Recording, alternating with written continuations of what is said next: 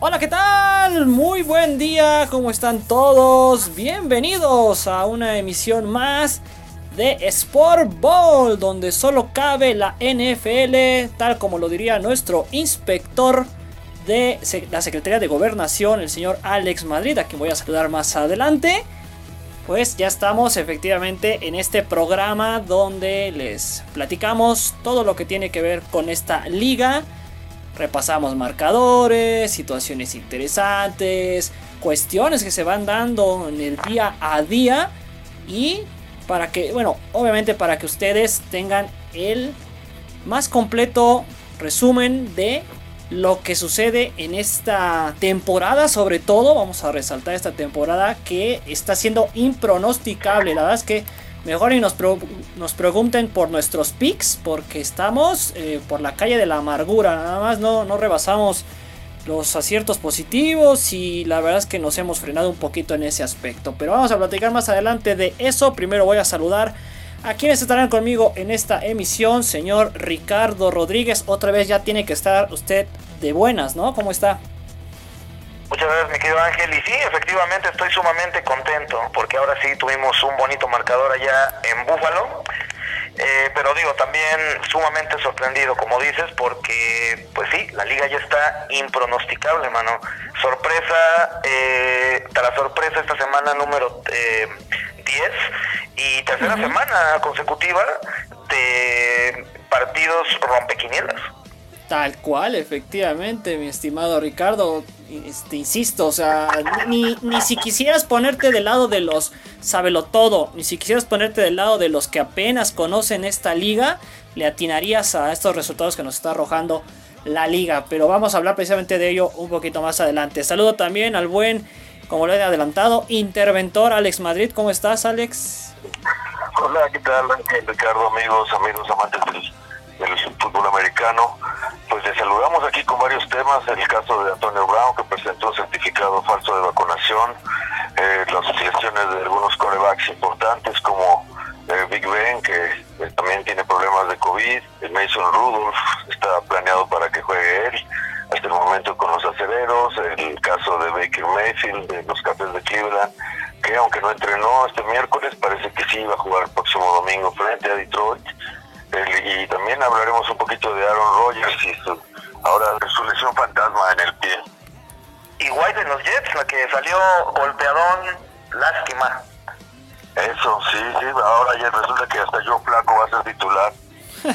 Increíble, esta liga da sorpresas hasta en eso. Sí, tal cual, señores, tal cual. Es una liga tan grande, tan mundial, tan seguida que da para mucho, ¿no? Uno, estábamos en la temporada pasada, recuerdo, con temas de, COVID y demás, y decíamos, Dios, ¿no? ¿Cómo vamos a salir adelante? Bueno, a ver, vamos a ir poco a poco, así asado. Llegan las vacunas y no fueron la, solución, porque desafortunadamente hubo quienes se negaron, ¿no? Ya platicamos del tema en anteriores semanas de Aaron Rodgers y lo que decidió hacer y las consecuencias que hubo. Y ahora lo que resulta con Antonio Brown, ¿no? Que presenta esta documento falso eh, que, pues va en contra de todo lo lógico porque pues lo que busca la liga y todos los científicos y los que están involucrados del lado de la medicina con esta pandemia es que ni te contagies ni contagies y parece que ellos no no no les ha entrado en la cabeza que esa es la principal idea, ¿no? Exactamente, sí, es una es un caso, yo creo que eh, bueno, no es un caso, son varios casos en el que parecía que el tema COVID ya había quedado atrás, con, el avance de la vacunación, sin embargo también la corriente antivacunas en Estados Unidos, que incluye a varios jugadores, pues desata este tipo de casos. El receptor de, de Tampa Bay vuelve a estar en el ojo del huracán porque también ya tiene sus antecedentes de indisciplinas y se, se, se dice que Steven Ruiz, chef personal de Brown, reveló mediante unas screenshots, unas capturas de pantalla, que el 2 de julio Cine Mudó, la modelo y novia del jugador de 33 años, habría pedido a Ruiz una prueba falsa de vacunación de Johnson Johnson, por la cual el jugador habría pagado 500 dólares. Cabe destacar que el, Brown, este receptor, se perdió el juego de la semana 3 ante los Rams en esta temporada, ya que había dado positivo a COVID-19 eh, aunque se aseguraba que, este jugador ya estaba vacunado, ya que eh, los bucaneros de Tampa emiten un, informe en el que respaldan a, su receptor diciendo que en la temporada baja el equipo recibió todos los certificados de sus jugadores y los presentó ante la NPL y esta no encontró ninguna anomalía, pero seguramente después de esta revelación pues habrá una, una investigación más exhaustiva y seguramente ah, tendrá problemas. Además el, el, receptor pues no ha visto actividad desde la semana 7 ya que sufrió una lesión en el tobillo y pues su regreso a los emparrillados yo creo que se va, va para largo, ¿no? Sí, totalmente increíble, la verdad, insisto, eh, es que es que no entiendes, ¿no? Cómo puedas invertir una mínima parte de tu salario, porque sabemos que estas estrellas ganan muchísimo más, pero en, intentar hacer trampa, en intentar engañar a tus superiores, al mundo, a, todo lo que, vamos, va en contra de lo lógico, insisto. No, y incluso el público, ¿no? Incluso para el público también. Creo que sería una, es una falta de respeto. Tal cual, efectivamente, y la verdad es que vamos, si ya este Antonio Brown estaba señalado o marcado como alguien que no tienes que seguir, a quien no tienes que, sinceramente, por ese lado voltear a ver, pues bueno, lo, lo refrenda aún más. No sé tú qué opinas, Richie. No, como ustedes señalan, un acto inexplicable, o sea, estás en un país en el que a diferencia de este, la vacuna, bueno, las vacunas de diferentes laboratorios, marcas, están disponibles pues por costos diferentes. Este señor seguramente gana como para vacunarse 20 veces, digo, si quisiera, ¿no? Y además, pues vamos en una cuestión en la que, pues bueno, si no se quería vacunar, pues sencillamente hubiera sido como otros jugadores, ¿no? Sincero, directo y decir, yo no quiero vacunarme y bueno, salvo protocolos particulares que se le aplican a estos jugadores y salvo quizás alguna eh, reprobación por ahí de algunas personas, pues no pasa nada, juegas, pero no tienes que estar involucrándote en estas cuestiones em, completamente em, eh, pues, ilegales, inadecuadas, ¿no? Seguro sí, ¿no? Y aparte, bueno, pues también los problemas de la del COVID continúan en la liga porque pues no es el único que ha tenido este tipo de, problemas. Ya, ya tenemos a, al coreback de, tus amados acederos. No me toques ese vals, Alex. Que él, a pesar de que sí está vacunado, eh, pues contrajo contrajo coronavirus y ahora pues deberá de deberá de ceder su, su lugar a Mason Rudolph si es que eh, el, el, el, Big Ben tiene que llegar, tiene que presentar dos pruebas negativas y estar libre de síntomas durante 48 horas para regresar a la, lista de activos. Eh, también el, profundo Minka Fitzpatrick de los aceleros también tiene COVID, entró a la lista de reservas COVID el lunes después de una prueba positiva y también ya parece que no, no, no, no lo espera. Así que este pues en este caso también creo que sería, sería una baja sensible, ya vimos la que la ausencia de Rotisberger ante los Leones de Detroit lo que le costó a los acederos y también no sé si quieran comentar algo de la lesión fantasma de Aaron Rodgers en el dedo de un pie con, con durante su cuarentena por COVID y dice que, que no revelará lo sucedido. Anda muy misteriosito el señor y ya con esta campaña que, se va a despedir de los Green Bay Packers, como que como que le está haciendo mucho al, al Hollywood, ¿no? Totalmente, totalmente. Respecto a lo que comentas de, de los acereros, ustedes recordarán que la temporada anterior le, postergaron dos partidos a los acereros precisamente por evitar contagios, ¿no? Eh, eh, se presumía que era una de las franquicias que se había cuidado mejor, que había evitado los, los contactos negativos, vamos, sin, sin vacunación como tal.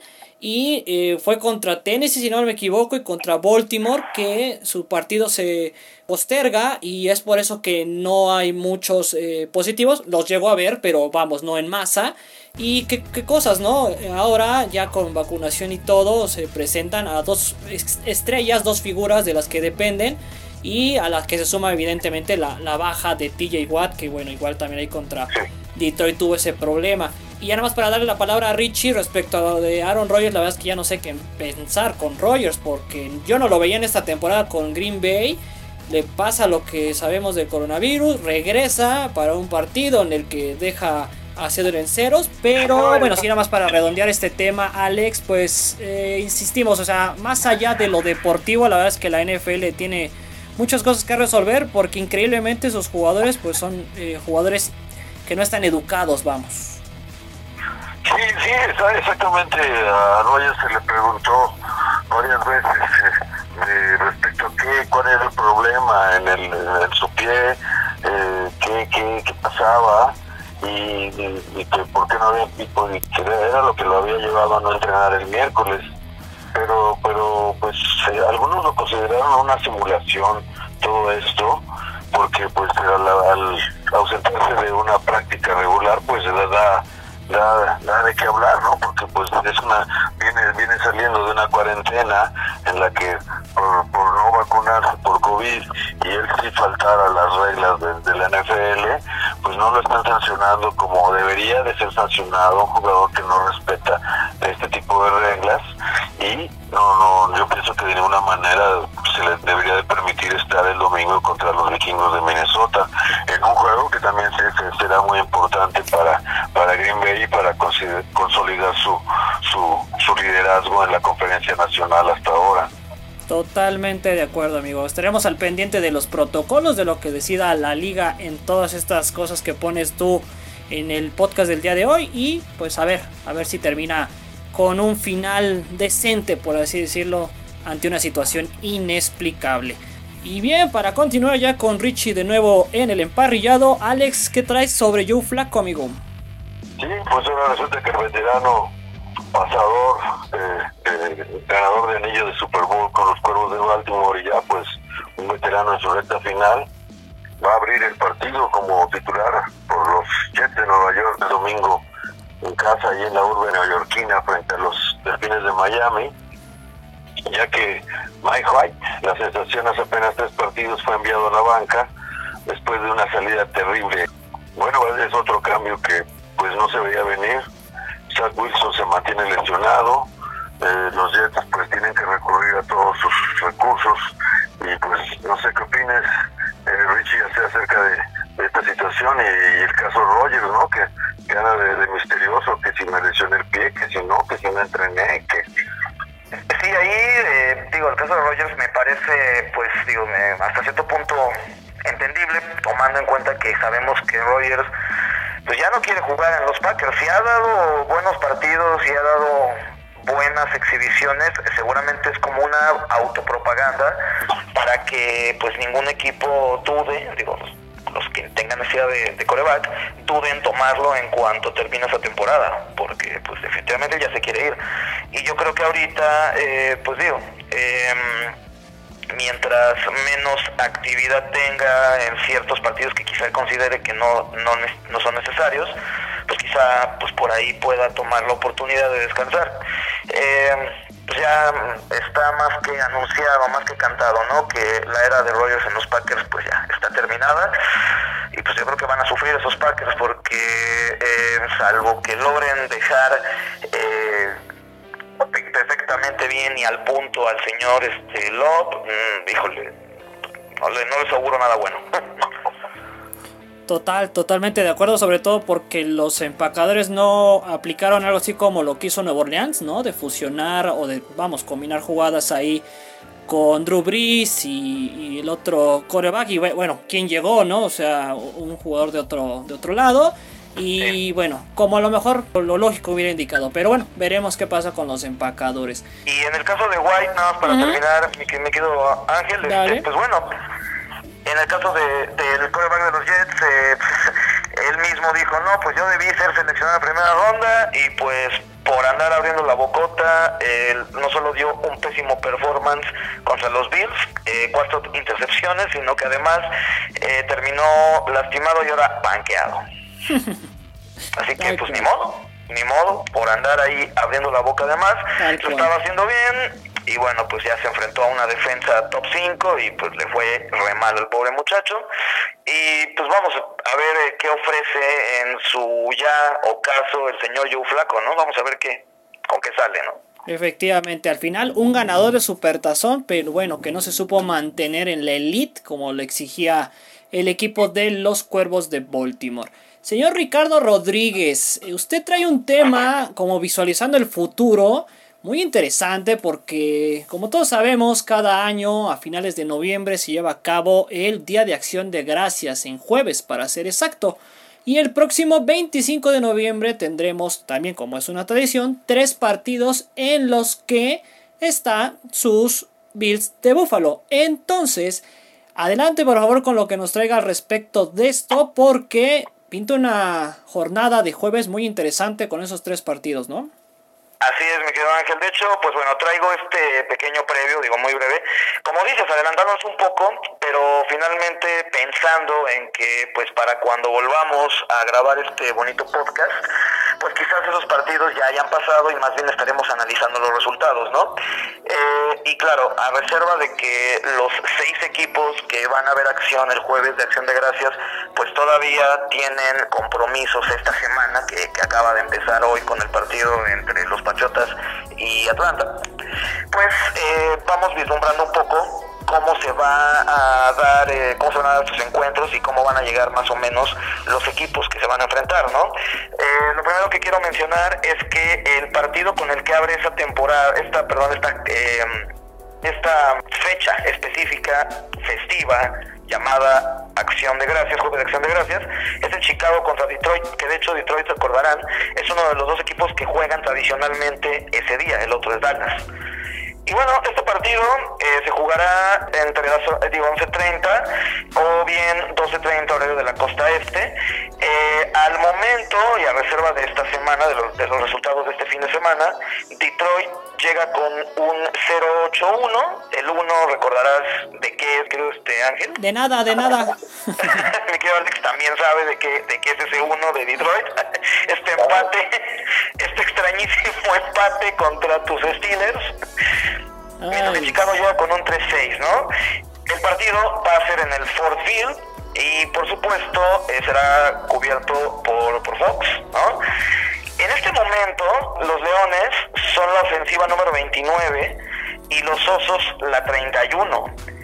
Sin embargo, los Osos llegan, bueno, a, reserva de esta semana, eh, en este momento los Osos son la defensiva número 8 y los Leones la número 23. Pasando, los Osos son la 32, los Leones la 28 y corriendo, Chicago llega como el octavo contra los Leones, que son el 21 de la liga corriendo.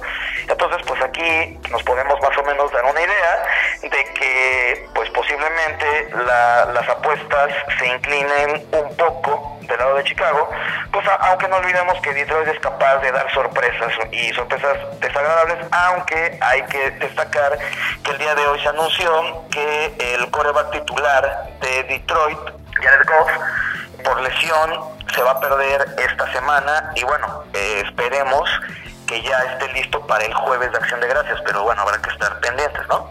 Efectivamente, Alex, ¿tú qué opinas de esa tradicional fecha en la NFL? ¿Ya tienes tu pavo, amigo? Sí, no, incluso siempre mi pierna no, no es imperdonable en ese, en ese jueves de fútbol americano que son nueve horas a todo dar en, en el juevesito la, la tradición indica que desde el año 1934, así como un spot cultural, y sin importar cuál sea su cuál récord lleven, los, los Detroit Lions siempre han jugado en este día. Eh, esto, bueno, era desde que empezó la franquicia en 1929 en Portsmouth, Ohio, y eran conocidos como los espartanos de Portsmouth, era un pueblo muy pequeño, no contaba con infraestructura para un equipo profesional en esta, en esta recién creada NFL. Y el dueño de la estación de radio de Detroit, George R. Richard, compró a ese equipo y los mudó a Detroit en 1934. Y aunque parecía que, iba a ser algo interesante, pues el equipo de béisbol fue el que más destacó. Y después de haber logrado el campeonato de la Liga Americana, eh, por su popularidad, los Leones únicamente aspiraban quitarles a los muchos de 15 mil aficionados que, albergaba el estadio en, la, en la ciudad de, los, de los autos, porque si solamente si jugaban ese mismo día. Entonces, debido a ello y desesperado para obtener más fanáticos, pues tuvo la gran idea de jugar un partido en, Día de Acción de Gracias, en Thanksgiving, y aprovechando que era el dueño de la estación de radio de Detroit, convenció a la cadena de televisión NBC de transmitir el encuentro en 94 estaciones a lo largo y ancho de la Unión Americana. Y así fue como empezó a funcionar la idea y después ya fueron dos y luego eh, entraron los Cowboys a esa, a esa tradición también, ya que eh, buscaron ellos obtener popularidad también jugando en Thanksgiving y, y, la idea llegó hasta 1966 aunque pues las cosas eh, ya eran más o menos exitosas para la NFL, no al grado de, los tiempos de ahora, pero sí es una es una es otra historia que en, donde el gerente general Tex Schramm, quien era un genio del marketing y tuvo la brillante idea de crear las internacionalmente reconocidas vaqueritas, eh, bueno, ese hombre merece una estatua aparte, ¿eh? porque porque se, se, hicieron calendarios y ustedes recuerdan al, gran equipo que, que comandaba Tom Landry y firmó el señor Sam, firmó los Cowboys para el juego de Thanksgiving en contra de las recomendaciones de la NFL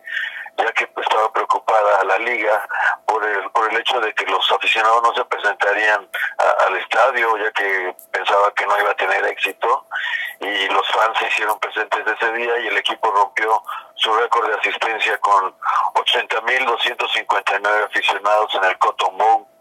En, ese partido los Cowboys vencieron a Cleveland, a los Browns de Cleveland, y desde entonces se han convertido en el segundo equipo con más apariciones en los Juegos de Acción de Gracias y pues tienen asignado un, lugar especial en el medio tiempo, siempre se echan su, su pierna de pavo, ¿no? Eso es tradicional. Exactamente. Y como y aquí este con este periodo histórico que es bastante bastante interesante recordar que pues no fue hace mucho, eh, quizás si no mal recuerdo unas cinco o siete temporadas que se instaura o que se incluye el tercer partido, ¿no? De, de Día de Acción de Gracias, porque antes sí, estos dos. Sí, exactamente, que completó como que la cartelera nocturna este, perfecta para los amantes del fútbol americano que somos y de que ya, ya en la camita ya para ver el, el tercero y cuarto cuarto ya bien tapadito a finales de noviembre es cuando uno quisiera ser este puritano o protestante este para que le den el día libre no pero bueno modo. algunos tendremos que ver a ratos o, pues aguantarnos de plano hasta la noche mi querido Alex. Sí sí sí. Genial genial. La verdad muy buena clase de historia señores. Dime Richie y, por ahí, bueno, eh, como dato antes de pasar con el otro partido, Detroit y Chicago se enfrentaron ya en esta temporada, el 2 de octubre. Eh, Chicago le pegó a Detroit 24-14. Este, pues, este, como saben, es un, es un duelo divisional. Entonces, pues va su segundo juego eh, del año, que será justamente este encuentro de jueves de Acción de Gracias, me quedo Ángel. Y pues como ya mencionaba el buen Alex, el otro equipo tradicional, Dallas, ellos se enfrentan a Las Vegas, a los Raiders de Las Vegas, que como sabemos pues vienen un poco en picada, ¿eh? Vienen un poco en picada. Se jugará en el estadio de Dallas, ¿no? En el Palacio de Cristal y pues CBS será quien dará la cobertura. Obviamente, ya saben, 3.30, eh, hora del centro, la hora del este, pues, una hora después. Los Cowboys, los Cowboys llegan, como todos ustedes saben, con pues, grandes números ahora sí. Este año andan bien y pues son la segunda ofensiva, la novena defensiva, pasando son el quinto equipo de la liga, corriendo el séptimo, contra unos Raiders que están ofensivamente en el lugar 14, su defensa es la 12, pasando son el cuarto y corriendo son el número 28 de la liga. Y por última vez que se enfrentaron Dallas y Las Vegas, bueno, los Raiders de Las Vegas, fue justamente en diciembre 17 de 2017, que en esa época pues todavía no eran de Las Vegas, ¿no? Y Dallas ganó 20-17 aquel partido. ¿Cómo ven? Muchos 17, ¿no? y aparte los Raiders eh, han perdido jugadores importantes, piezas claves en, esta campaña por indisciplinas y ese tremendo choque que tuvo el receptor Rocks, que, hijo, es, una pena. Sí, terrible, terrible. Y pues bueno, ya para cerrar rápidamente, pues mis queridísimos Bills de Buffalo, que ahorita tienen un récord de 6-3, esperemos se eleve a 7-3 este fin de semana, que está medio complicado, visitan a Nueva Orleans, Nueva Orleans con un récord a, a este momento de 5 y 4, vamos a ver cómo salen de su compromiso este fin de semana. Será justamente en casa de los Santos, NBC hará la cobertura, 7.30, 7.20, 7.30 el, horario. Y bueno, aquí eh, los Bills, mis Bills llegan teóricamente como el favorito, tomando en cuenta que en este momento son la ofensiva número 9, la defensa número 1 de la liga, pasando somos el sexto y corriendo el número 14. Los Santos, su ofensiva ahorita es el número 28, la número 28, perdón.